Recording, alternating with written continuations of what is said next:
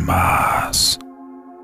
El día de hoy nuevamente nos hacen llegar una historia. Ustedes, los miembros de la audiencia. Vamos a escuchar la historia de José. Así que pónganse los auriculares, suban el volumen y apaguen la luz, porque están a punto de escuchar historias y relatos en el umbral de la noche. Comenzamos.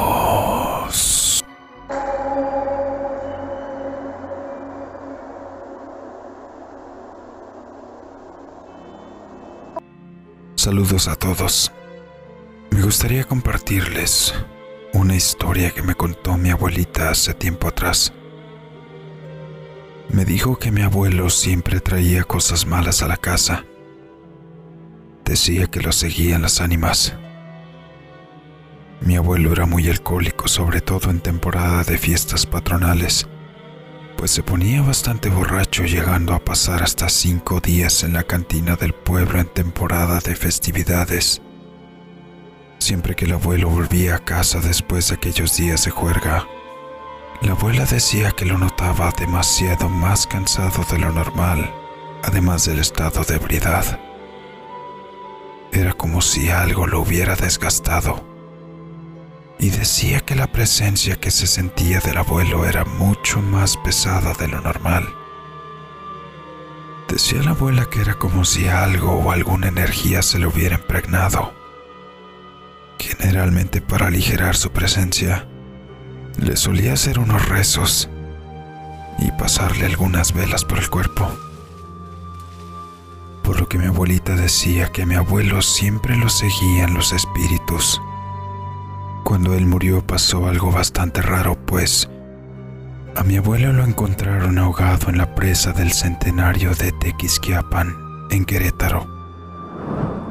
Según cuentan, la noche que desapareció, uno de los encargados de la estación de protección civil del pueblo en ese entonces, que fue quien lo encontró la mañana siguiente, dijo que el abuelo había acudido a su casa para pedirle algunas cuerdas y tablas, pues le estaba diciendo que en la presa había dos personas heridas ahogándose.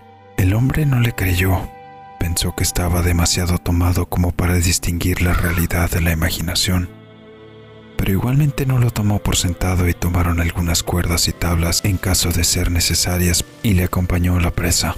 A ver, chicha, vamos, dijo el hombre mientras subían las cuerdas y tablas a la camioneta. Durante el camino el clima era ventoso y helado, y aunque mi abuelo parecía estar borracho, se veía bastante preocupado por las supuestas personas que había visto ahogándose en la presa. Llegaron a la cortina de la presa y la luna iluminaba con gran fulgor prácticamente toda el agua. El clima se sentía más helado en aquel lugar y las ráfagas de viento eran fuertes. Sondearon el lugar por un rato con linternas y llamando por alguien, pero no podían ver o escuchar a nadie fuera de ellos dos. El hombre nuevamente se dirigió a mi abuelo cuestionándolo. Chicha, tú ya estás viendo cosas. Mejor te llevo a tu casa. Dijo que mi abuelo le reprochó que no confiara en él, pues él estaba seguro de que lo que había visto era real. De veras te aseguro que lo que vi era verdad. Era una mujer entre sus treintas o cuarentas con su hijo. Gritaban por auxilio, y aunque estaba oscuro pude verlos con cierta claridad. Ambos parecían estar heridos, y aunque estaban en el agua, tenían la cara llena de sangre. Al escuchar aquello, el hombre se quedó callado por un rato. La claridad y seriedad que mi abuelo imprimía a sus palabras hacían dudar al hombre de que de verdad hubiera estado tomando, y peor aún en estado de ebriedad. Pero la realidad era que él no había visto ni siquiera indicios de violencia como para pensar que las personas podrían estar dentro de la presa.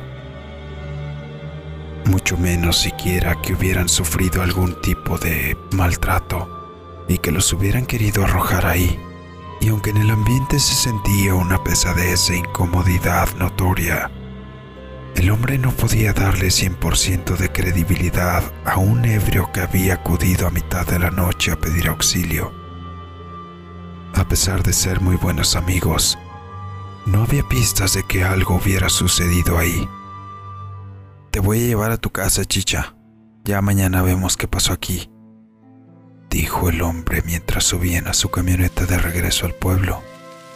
Todo el camino de regreso lo hicieron en silencio, pero se notaba a mi abuelo desesperado volteando hacia los alrededores buscando aquellas dos personas que hacía algunas horas había visto sufriendo dentro de la presa.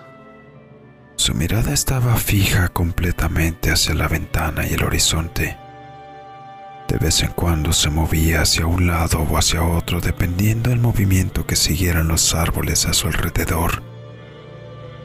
Y sobre todo cuando se veían algunas sombras cruzar entre ellos. Igualmente en el camino continuaron en silencio. Mi abuelo se notaba preocupado. Una vez llegaron a la puerta de la casa del abuelo, el hombre le dijo que se metiera a descansar, que mañana averiguarían lo que sea que hubiera pasado ahí. Después de ello, dice el hombre de protección civil que siguió su camino hacia su morada. Sin embargo, la abuela menciona que ese día el abuelo nunca llegó a la casa. Casualmente al día siguiente, fue cuando encontraron flotando en la presa el cuerpo del abuelo. La creencia de lo que pudo haber pasado es que el abuelo regresó a la presa por sus propios medios a buscar a aquellas dos personas y tratar de ayudarles.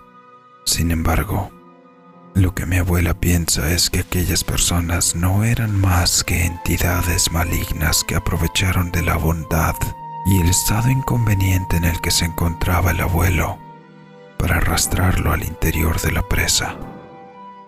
Espero que mi historia les haya gustado. Mi abuelo falleció en el 87. Un saludo a todos.